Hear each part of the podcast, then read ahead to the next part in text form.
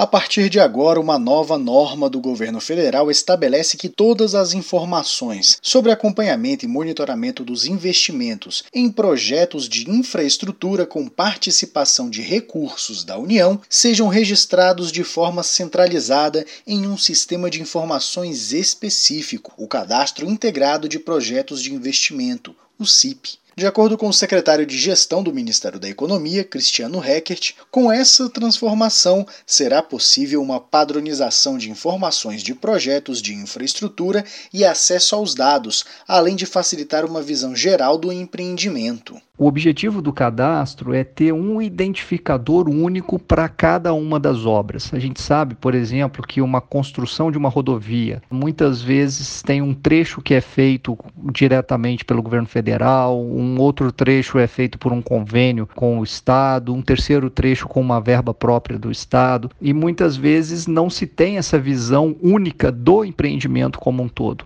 O cadastro cria esse identificador que passará a estar presente nos diversos sistemas que gerenciam as obras para que aquele empreendimento seja enxergado como um todo. O objetivo dessa medida é abarcar todos os projetos de investimento em infraestrutura custeados com recursos dos orçamentos fiscal e de segurança social, mas executadas de forma direta pela própria União ou por transferências para entes da federação, consórcios públicos e organizações da sociedade civil. De acordo com o especialista em direito público Paulo Gomes Felipe, essa norma fornece uma poderosa ferramenta para tornar transparente todos os tipos de obras com recursos da União. Essa plataforma trata-se de um avanço na transparência estatal, porque através dela, qualquer cidadão poderá obter informações sobre projetos de investimento em infraestrutura em todo o Brasil, além de trazer mais segurança aos recursos federais destinados a esta finalidade, pois será possível rastreá-los